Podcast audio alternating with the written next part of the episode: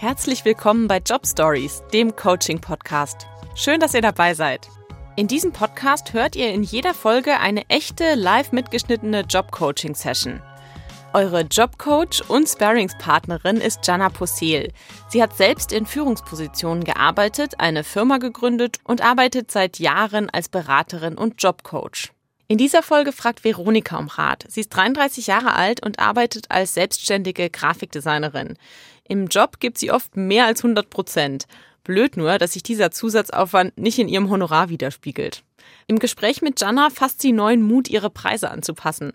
Und sie findet Wege, sich selbst mehr Wertschätzung gegenüberzubringen. Hi Veronika, schön, dass du da bist. Hallo. Ich bin ganz gespannt, was hast du heute als dein Thema mitgebracht?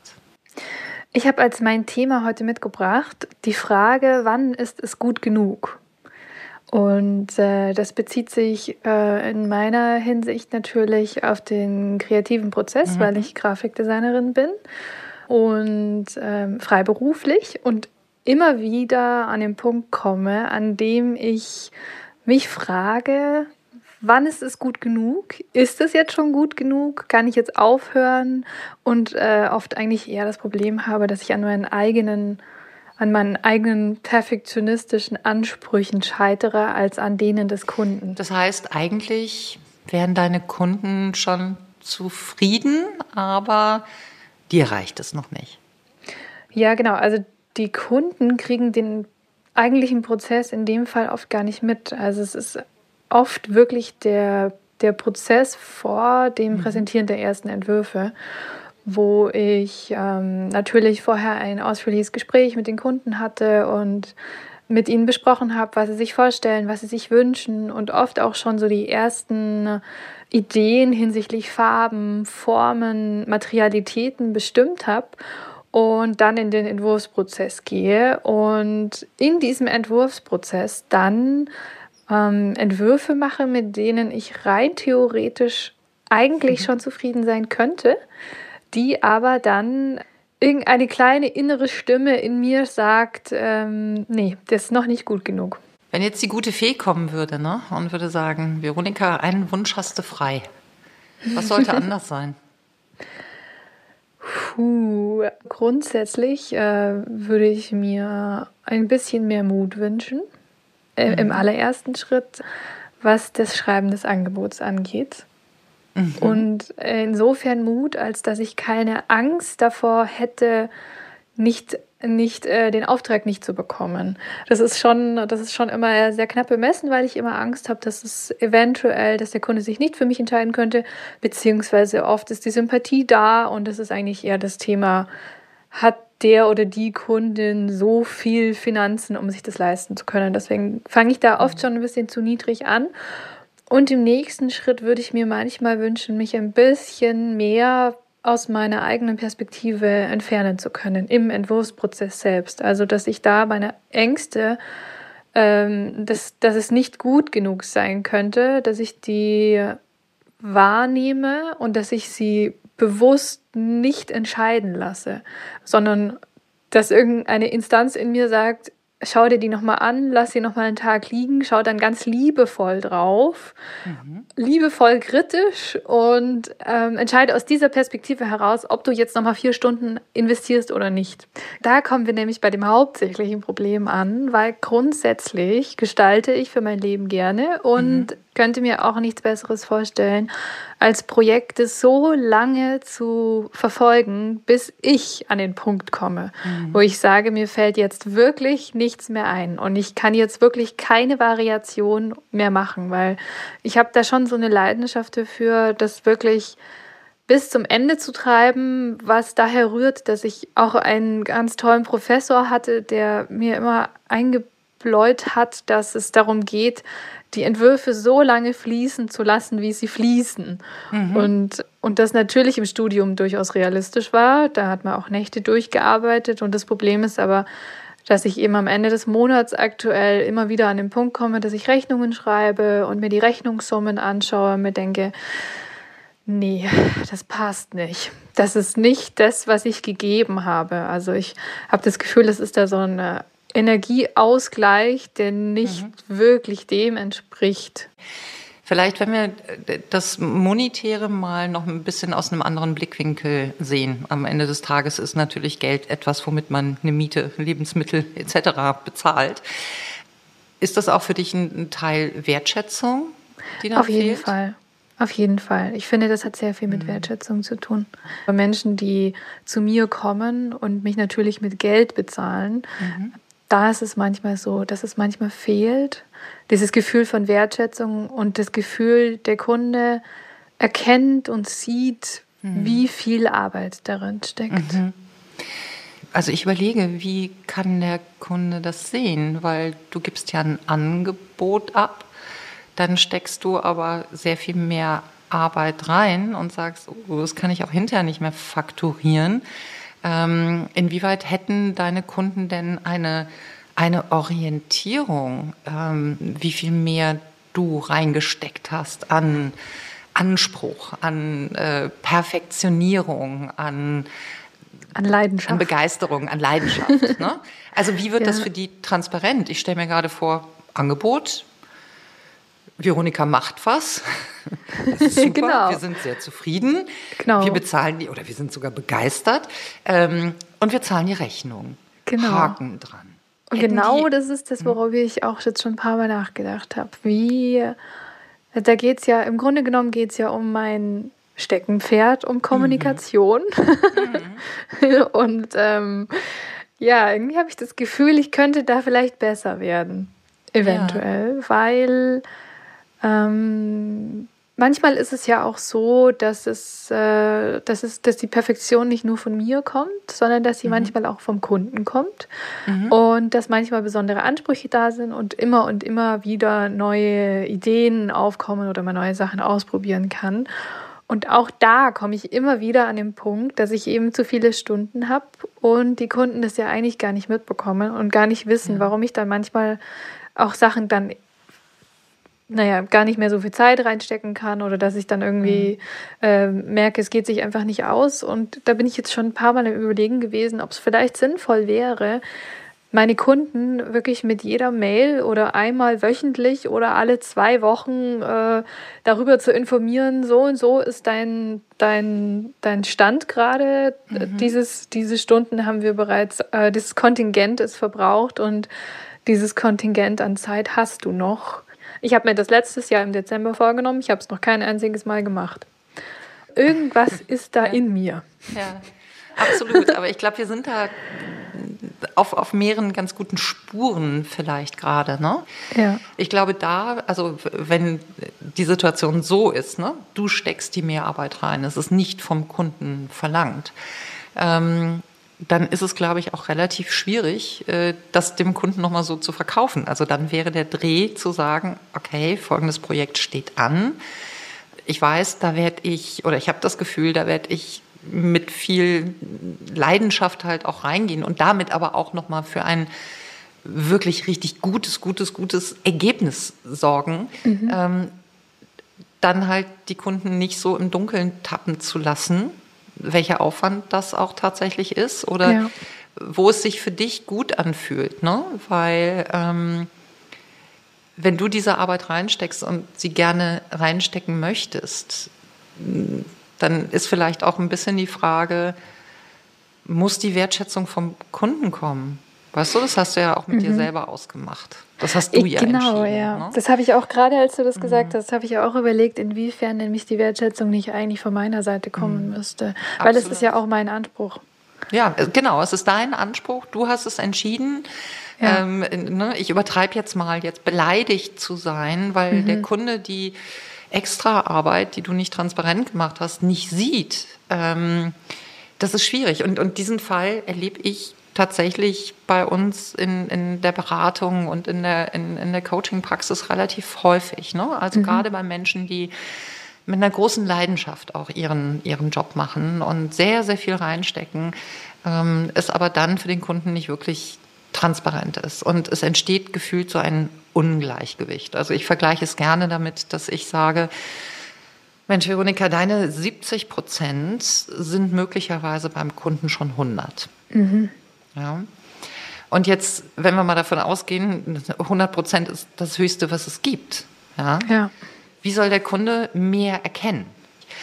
Ich glaube, das ist ein ganz guter Gedanke, mal drauf zu schauen, okay, inwieweit kriegst du es denn hin, dich zu entscheiden? Ich gehe diese Extrameile. Ich mhm. weiß, das wird nicht gesehen werden.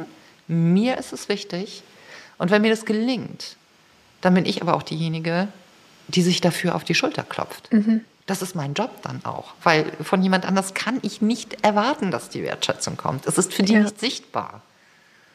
Ähm, da habe ich noch nie so wirklich drüber nachgedacht, wie ich meine eigene Arbeit wertschätzen könnte. Also ich habe einen vernünftigen Stundenlohn. Der ist jetzt mhm. nicht ganz weit oben. Der ist da, wo der Verband deutscher Designer empfiehlt, sich ungefähr so zu befinden. Mhm. Ähm, ich hatte gerade so die Idee, dass ich dachte, ich bin jemand, der extrem hohe Ansprüche hat. Mhm. Und die Frage ist, warum habe ich einen durchschnittlichen Stundenlohn, mhm. wenn ich extrem hohe Ansprüche habe? Also ist die Frage, ob ich da nicht ähm, bei manchen Kunden, wo ich vermute oder auch weiß, dass sie sich das leisten könnten, dass ich einfach einen Stundenruf, Stundenlohn aufrufe, der diesem Anspruch entspricht. Dass ich mir damit Selbstwertschätzung gegenüberbringe, indem ich sage, meine Zeit und mein Anspruch kostet einfach so und so viel. Und wenn ich dann diese kleinen sozialen oder fairen Projektchen zwischendrin habe, die ich einfach, die einfach Herzensprojekte sind, die haben so oder so regelmäßig, haben die die haben die Spezialstundenlöhne von mir, mhm. einfach weil ich sie gut finde. Und da ist aber auch das Thema Wertschätzung für mich kein, kein Thema, weil ich das, weil ich da, da ist einfach was anderes, das da entscheidet. Aber grundsätzlich könnte ich bei, in Anführungsstrichen, normalen Unternehmen meinen Stundenlohn eigentlich auch meinen Ansprüchen anpassen. Absolut. Also freut mich, dass du, dass du diesen Punkt selber gerade angestoßen hast. Das wäre eigentlich so meine nächste Frage gewesen, ähm, wie deine, äh, wie deine Honorargestaltung aussieht. Und ich hatte oft den Gedanken in mir, dass ich vermutet habe, dass eben wenn Gründerinnen oder Gründer zu mir kommen oder kleine Bio-Nachhaltigkeitsbetriebe, dass die dann, dass ich da einfach keinen hohen Stundenlohn haben kann. So nach dem Motto, das geht halt einfach nicht. Auf der anderen Seite ähm, bedeutet das ja, dass ich mich selbst jedes Mal und meine Arbeit jedes Mal herabwürdige, wenn ich das denke. Mhm. Also ich gehe grundsätzlich immer davon aus, dass, äh, dass eigentlich genau diese Betriebe großes Interesse an, an fairen und wertschätzenden Bedingungen, also Arbeitsbedingungen mhm. haben und es wäre eigentlich total bescheuert, wenn ich diejenige bin, die, die, die gar nicht das, die ihnen anbietet, dass sie mich über, überhaupt fair und wertschätzend bezahlen können. Ich glaube, dass es mit Sicherheit schon eine gute Idee ist, zu reflektieren, was ist ein Stundenlohn, den du deiner Arbeit, der Qualität deiner Arbeit als adäquat empfindest. Mhm.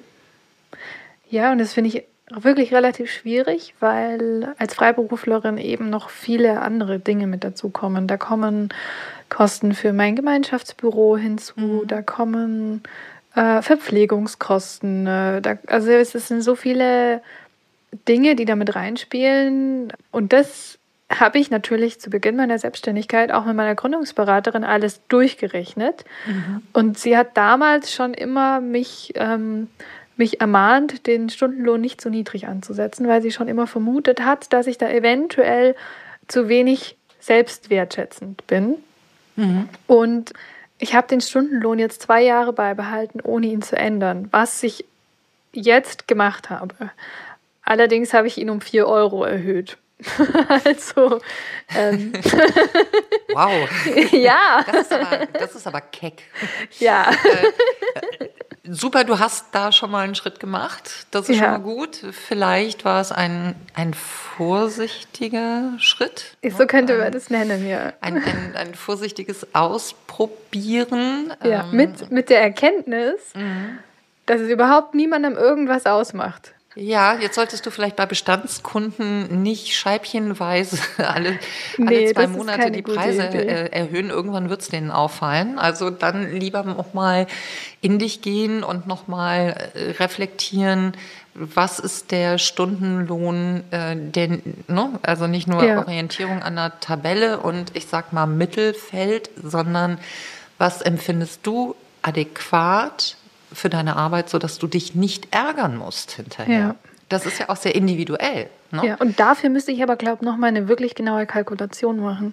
Mhm. Das würde mhm. wahrscheinlich mir die ganze Sache erleichtern, weil aktuell ist es einfach eine Zahl. Das ist ein mhm. Bauchgefühl ähm, und natürlich ist es ein Vergleich mit anderen. Mir geht es ja, also da spielen so krass viele Aspekte mit rein, wie dass ich natürlich auch äh, nicht für eine, ich möchte nicht im Luxussegment arbeiten. Das ist einfach nicht meine mhm. Wunschzielgruppe. Aber dennoch muss da irgendwas passieren und ich glaube, dass ich die, die Einschätzung, ob das jetzt entspricht meinem Gefühl oder nicht, nur hinbekomme, wenn ich nochmal durchkalkuliere, wie viel Geld brauche ich am Ende des Monats, dass es sich richtig anfühlt. Hast du die Unterlagen noch von der Gründungsberaterin, mhm. mit denen ihr damals das ermittelt habt? Ja, die habe ich noch. Ja, da bist du jetzt ja, ja vielleicht auch ne, nach einer Weile Selbstständigkeit ähm, auch noch mal besser ausgestattet, was tatsächliche Kosten angeht. Ne? Auf also, jeden dass du dich vielleicht da noch mal realistischer, ähm, noch mal realistischer orientieren kannst, um das wirklich zu ermitteln, was sollte mein Gehalt sein. Auf jeden Fall. Ähm, das ist aber auch eines der Dinge, wo ich natürlich immer wieder, wenn ich irgendwie sau viel zu tun habe, was irgendwie gefühlt immer der Fall ist, was ja auch sehr schön ist, mhm. ähm, sind es die Dinge, die als letztes kommen. Die, die eigene Organisation und die eigene Buchhaltung muss irgendwie gemacht okay. werden. Aber dann solche On-Top-Geschichten wie, hey, ich mhm. rechne meinen Stundenlohn nochmal neu aus. ja, da, das, das, mhm. hat auch was mit Wertschätzung zu tun. Wertschätzung mir selbst gegenüber. Mir wirklich dafür Zeit zu nehmen und zu sagen, ich setze mich mhm. da jetzt hin und, ähm, und knapse mir diese Stunde irgendwo weg, um das zu machen. Wie machst du das? Also überschlägst du das mit sagst du dann schon so und so viel Schulterblicke und Korrekturschleifen sind mit drin?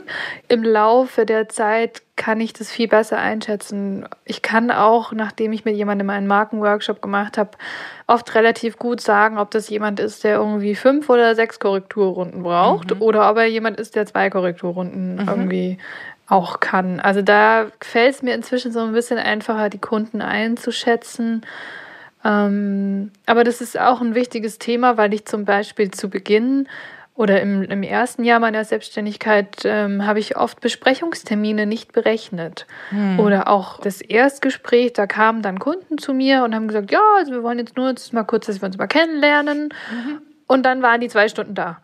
Und ich dachte okay. mir dann danach, ah ja, cool, eigentlich wollte ich ja noch ein bisschen arbeiten. Und, ja. ähm, und ich habe das dann aber irgendwie oft nicht aufgeschrieben, weil ich mir gedacht habe, nee, das kann ich ja nicht machen. Und das habe ich zum Beispiel schon angepasst, dass ich immer mhm. grundsätzlich jeden zu einem halbstündigen kostenlosen Erstgespräch einlade mhm. und dass ich inzwischen wirklich nach 25, 20 Minuten sage, so jetzt sind wir auch gleich fertig. Ähm, dann müssen wir uns jetzt überlegen, wie wir weitermachen, damit ich wirklich nicht mehr dieses, weil zu Anfang, ich weiß nicht genau warum, ich hatte immer das Gefühl, ich, ich wollte einfach niemanden vor den Kopf stoßen und ich habe die Leute reden und reden und reden lassen, war aber mhm. selber innerlich schon so angespannt und das schaffe ich ins, also zum Glück mehr und, und besser, das zu machen.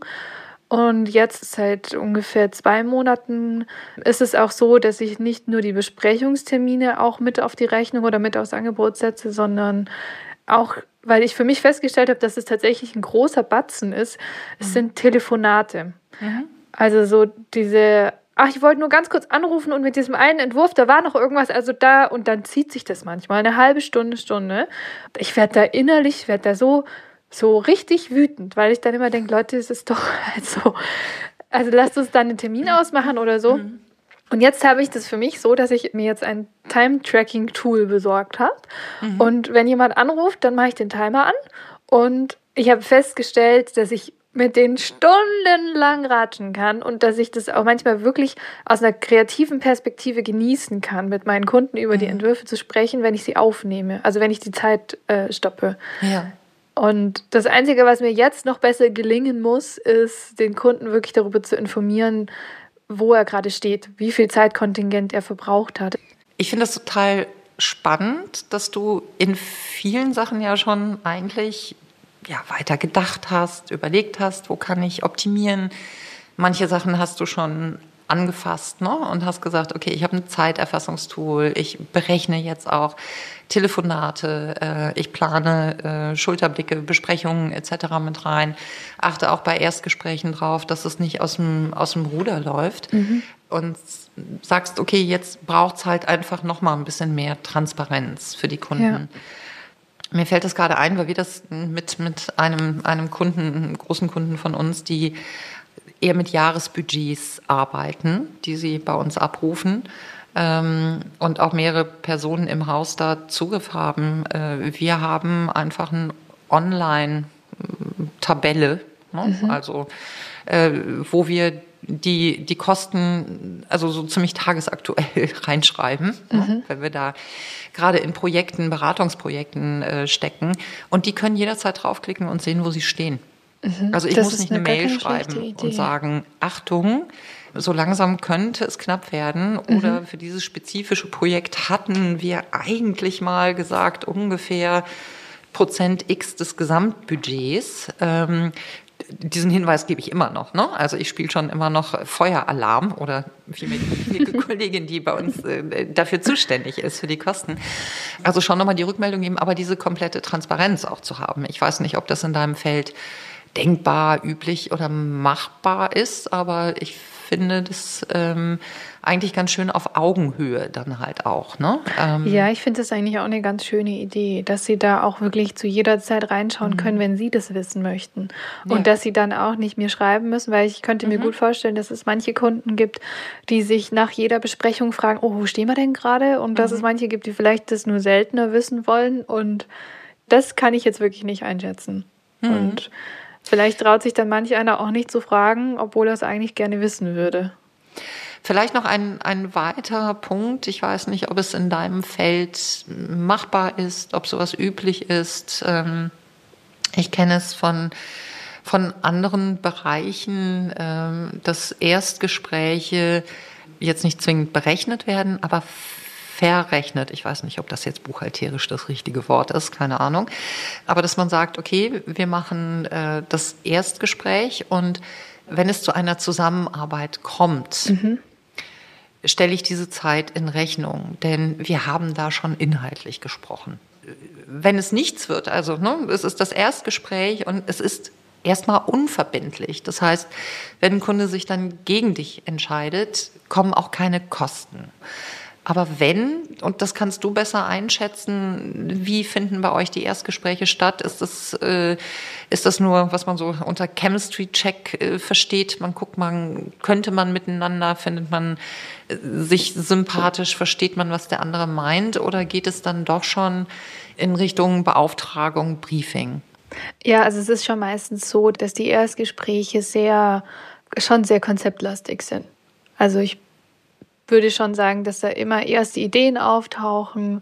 Ich, natürlich ist es so, dass in 20, 25 Minuten noch kein komplettes Konzept dasteht. Also das ist immer nur ein Beginn und ein, äh, ein Kennenlernen, mal kurz in das Projekt eintauchen und mal, ähm, mal kurz ähm, sich überlegen, was könnte dabei entstehen. Aber es ist natürlich auch so, dass ich jedes Mal natürlich mit Tipps und Tricks und Ideen um mich haue und ähm, und das natürlich eigentlich wertvoll ist. Mhm. Genau, also zumindest etwas, wo man sagen kann, daran habt ihr, also da habt ihr den ersten Schritt ja schon getan. Du fängst genau. ja dann nicht nach diesem Erstgespräch nochmal von Null an und stellst die gleichen Fragen nochmal. Das heißt, ein Teil fließt ja schon in das Projekt mit rein. Hast du denn das Gefühl, da sind wir jetzt so ein bisschen eine Idee gefunden, was die Lösung sein kann? Also, dass du sagst, ich entscheide. Auf jeden Fall. entscheidet. Äh, ein leckeres ja. Brot mit leckerer Butter auf der einen genau. Seite und auf der anderen Seite ähm, die Kirsche auf der Torte, die ich aber selber haben möchte und mich auch selber über diese Kirsche freuen kann. Also das heißt, das, mhm. was ich mehr reinstecke an Energie und, und an Zeit, da freue ich mich über das Ergebnis und kann mir selber die Wertschätzung auch dafür geben. Das kann ich mir gut vorstellen. Also ich sehe da so zwei unterschiedliche Lösungen, die, die wir jetzt entwickelt haben. Ich glaube, die eine Lösung könnte auf jeden Fall sein, die Projekte zu unterteilen und da kann ich mir gut vorstellen, dass ich vielleicht sogar in meinem Projektmanagement-Tool ähm, ab sofort einfach zwei Listen habe. Eine mhm. absolutes Herzensprojektliste und eine Geld verdienen, coole Projekte-Liste. Also, ähm, dass ich die wirklich, dass ich, wenn, wenn die Aufträge reinkommen, mir wirklich ganz bewusst überlegen muss, in welche Kategorie gehört dieses Projekt, damit ich weiß, mhm wie viel Zeit, wie viel Energie, wie viel Leidenschaft ich reinstecke. Und auf der anderen Seite finde ich das Thema, was ich auch schon gesagt habe, wo ich bisher tatsächlich nicht drüber nachgedacht habe, das mit dem, mit dem Stundenlohn. Welchen Anspruch habe ich an mich? Welche Wertschätzung mhm. möchte ich mir selbst gegenüberbringen? Und passt der Stundenlohn zu meinem Anspruch? Mhm. Das, ähm, da möchte ich unbedingt äh, mich nochmal ranmachen und das nochmal nachjustieren. Super. Aber wenn ich dir jetzt abschließend nochmal die Frage stellen würde, ne? wann ist es denn eigentlich gut genug? Wissen wir das jetzt? War das gut genug? Hm. Da würde ich sagen, es gibt zwei unterschiedliche Arten von gut genug. Ich glaube, es ist gut genug, wenn ich das mit gutem Gewissen meinen Kunden präsentieren kann. Bei manchen Projekten ist es gut genug, also wenn es nicht auf die Meinung des Kunden ankommt, sondern wenn es darauf ankommt, dass ich in der Präsentation denke, wow, das ist richtig cool geworden. Was wird so das Erste sein, was du, was du umsetzen wirst? Was packst du an? Ähm, die Stundenlohnsache. Mhm. Das ist gerade für mich relativ zentral und, und tatsächlich, weil einfach die Überlegung, mein Projektmanagement ein bisschen umzuschmeißen und mal mhm. zu sortieren. Weil es gibt auch Projekte, von denen ich was lernen kann, bei denen ich mir ein neues Tool beibringen muss, zum Beispiel, mhm. äh, die ich dann aber für wieder für andere Projekte äh, verwenden oder anbieten kann und so quasi mein Portfolio erweitern kann. Insofern mhm ähm, gibt es da für mich jetzt so quasi die Kategorie Projektchen, die, von denen ich einen Mehrwert habe. Nicht zwingend der finanzielle Mehrwert, ne? genau. sondern zu sagen, okay, das ist ein Projekt, nicht so gut bezahlt, aber hm, es wird mir eine ziemlich steile Lernkurve genau. Äh, verschaffen. Äh, Oder und, es macht mir auch einfach nur viel Spaß. Oder es macht viel Spaß, ja. genau. Ja. Was mir schon auch wichtig dich, ist. Absolut. Also, dass du für dich da den, den Benefit klar erkennst und es können unterschiedliche Benefits sein und davon genau. hängt wahrscheinlich einfach ab, wann ist es gut genug. Ja, genau. Und dann in, in aber einem ganz klaren Bewusstsein in das Projekt reinzugehen und in einem ganz klaren Bewusstsein in die Präsentationen und Besprechungen zu gehen und es ganz bewusst auch in dem Sinne abzuschließen. Also da geht es mir gerade darum, wirklich, dass ich mir jetzt überlegen möchte, inwiefern ich dieses Bewusstsein mehr bekommen könnte wie ich mir das erarbeiten könnte. Was könnte dir helfen? Hilft ähm, es dir, wenn du dir einen großen Zettel hinhängst, den du jeden Tag siehst? Ja, zum Beispiel. Das finde hm. ich ist auf jeden Fall was, was mir hilft. Und das, äh, zum Beispiel meine To-Do-Liste, äh, meine Projektmanagement-Liste wirklich ähm, neu aufzuteilen, aber auch aber mir hilft es zum Beispiel, mit meinem Freund drüber zu sprechen, ihm, mhm. ihm zu erzählen, hey, heute habe ich die und die Anfrage bekommen und dass ich mit ihm quasi ihm die Intention setze, so, hey, lass uns bitte in Zukunft wirklich immer kurz mal hinterfragen, was, in welche Kategorie gehört dieses Projekt. Mhm. Du hast eben gerade von einer To-Do-Liste äh, gesprochen ne? mhm. und von deiner Projektplanung vielleicht da auch noch mal so eine Spalte oder eine, eine Zeile einzufügen bei den bei den Projekten, wo du weißt, du wirst mehr reingeben mhm. von dir aus, weil es dir wichtig ist. Ich sag mal so eine Reward-Spalte, ne? mhm. so ein was, was habe ich davon? Mhm. Was kriege ich davon? Welche Wie Wertschätzung? profitiere ich davon? Welche Wertschätzung? Ja. Ne? Und da waren wir ja vorhin bei diesem Thema, das ist die Wertschätzung, kann dir der Kunde nicht geben oder du kannst es nicht erwarten, sagen wir es so. Du kannst nicht erwarten, dass dir jemand anders dafür die Wertschätzung gibt. Aber du kannst sie dir selber geben. Mhm. Ne? Und äh, da kannst du dir reinschreiben, hm, hatte ein super Flow-Gefühl, als ich das gemacht habe oder fühlte mich wahnsinnig stolz, als ich äh, äh, ne? als es Oder hab mal was Neues war. ausprobiert. Habe so. was Neues ausprobiert, habe ein neues Programm, ein neues Tool gelernt, ja. äh, eine neue Technik, mit der ich bisher noch nicht gearbeitet habe. Und das wirklich auch zu feiern und nutzt da doch dann auch äh, deinen Freund und, und um das zu erzählen. Hey, hey, es gibt was zu feiern. Ja. Ne? Also das wirklich auch auszusprechen, dass es nicht nur in deinem Kopf ist oder in einer Liste ist. Ja, das ist eine schöne Idee, finde ich. Ne, das finde ich eine sehr schöne Idee. Mal ein genau. Prosecco aufzumachen. Ja, am Ende der Positive. Woche auf das Positive zu schauen, weil genau, sonst ist es ja eher nur so Sachen abstreichen aus der Liste. Eben, ja, es ist ja wirklich immer so dieses Gefühl von, okay, weg. Und es wäre eigentlich ja. viel schöner, wirklich mal zu sagen, wow, das ist, äh, da habe ich das und das gelernt, das, das gut gelaufen ja. und, und ich freue mich jetzt mal kurz richtig drüber. Ja, klingt gut. und wie gesagt, großer Merkzettel hilft auch, weil sobald bei uns was aus dem, aus, aus dem Fokus, ne, aus dem Scope raus ist, äh, dümpelt es auch irgendwo an der Seite hin. Also ja. das heißt, schau wirklich, wo, wo babst du es dir hin? Ist es irgendwie am Laptop? Ist es äh, an deiner, an deinen Arbeitsmaterialien, mhm. die du sonst hast? Klebst du es dir an den Spiegel? Denn du hast ja eigentlich schon viel vorbereitet und du ja. hast ja schon drüber nachgedacht. Es geht jetzt wirklich nur um das um die Umsetzung. Machen. Ja. Genau. Ja. Ne? Also Zum Glück werde ich ja jeden Ende des Monats daran erinnert. Ja, das scheint ja nicht so viel zu helfen. Nee, oder? aber vielleicht jetzt, ich habe das Gefühl, es hat sich eine neue Perspektive und Sichtweise aufgetan. Ja, genau. Vielen Dank. Sehr gerne. Ich bin sehr gespannt, wie es losgehen wird. Und was glaubst du, wann hast du was zu verkünden in der Richtung? Ähm, Wann hast du deine Preise umgestellt, also neu ermittelt und umgestellt? Oh, vielleicht so in zwei Wochen könnte ich mir vorstellen, dass ich das fertig habe. Cool. Schickst ja. du mir eine Mail, wenn du das gemacht hast? Ich würde gerne wissen, was dein Stundensatz ist. Ja, sehr gerne. Klasse, vielen Dank. Danke das war dir. Ein sehr schönes Gespräch mit dir. Das finde ich auch und sehr hilfreich. Zusatzinfos und ein Blick behind the scenes von Job Stories findet ihr auf unserer LinkedIn-Seite. Einfach bei LinkedIn nach Job Stories der Coaching Podcast suchen. Wir packen euch den Link auch nochmal in die Show Notes. Wie immer war diese Coaching-Session ein Ausschnitt aus einem längeren Gespräch zwischen Coach und Coachee. Unser Podcast kann ein ausführliches, auf die eigenen Bedürfnisse abgestimmtes Jobcoaching natürlich nicht ersetzen. Aber wir hoffen, dass ihr aus dieser Job Stories Folge etwas für euch ziehen oder eine neue Perspektive gewinnen konntet. Wir freuen uns über euer Feedback an jobstories.br.de. Wenn ihr selbst mal von Jana Posel gecoacht werden möchtet, dann schreibt uns am besten auch eine E-Mail. In der nächsten Folge Job Stories spricht Jana mit Lena. Sie arbeitet in der Kulturbranche und wünscht sich mehr finanzielle Sicherheit im Job. Lena vermutet, dass sie dafür die Branche wechseln muss. Kommt im Coaching mit Jana aber auf ganz neue Ideen.